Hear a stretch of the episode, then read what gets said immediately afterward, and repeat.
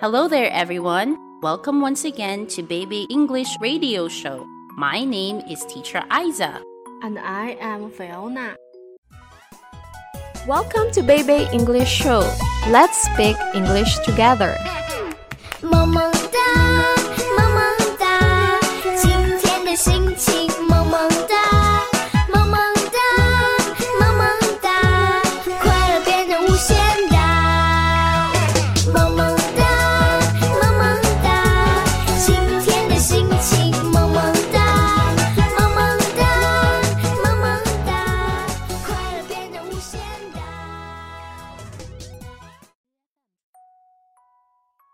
Today, we are going to talk about the three important parts of the day.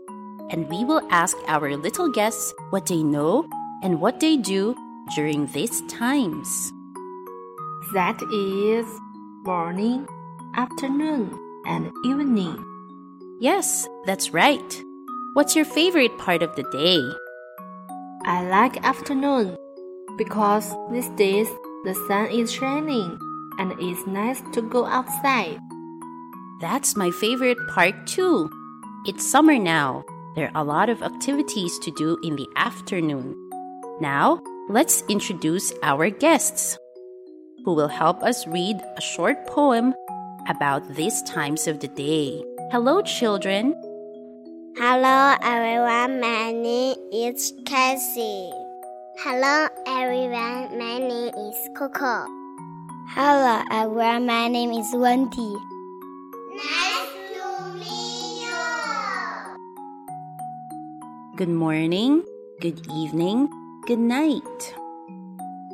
Good morning, good morning. It's time to start our day. Great big chair. Let's be on our way.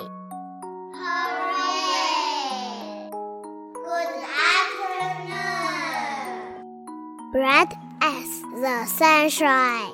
Bright as your lovely smile. Let's play. Let's play. This time of the day is one of a kind because it's time to be all happy and gay. Good night.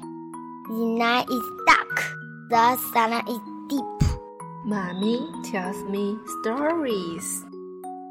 Just before I sleep, it brings me smile. It brings me peace. Hearing her say goodnight makes me fall asleep. Thank you, children. You read the poem well. You are great. This poem says a little something about what we do during this time of a day. Yes, that's right, Fiona. Now, let's ask the students what they usually do during these times of the day. Hi, Casey. Can you tell me what you always do in the morning? I wake up. I brush my teeth. I eat breakfast. And I go to school. How about you? What do you do in the afternoon? I play with my friend. I eat lunch. I go home. And Wendy, how about you? What do you do at night? I eat dinner. My mommy tells story. I go to sleep. Usually, those are the daily routines most of our students do. Good to know. Now, children, can you sing a song?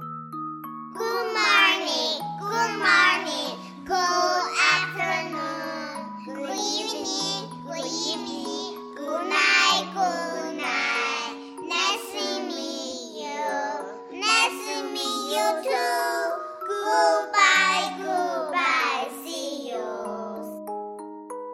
Now, let's say goodbye. See you again next time. I'm Teacher Aizza. And I am teacher Fiona. Goodbye.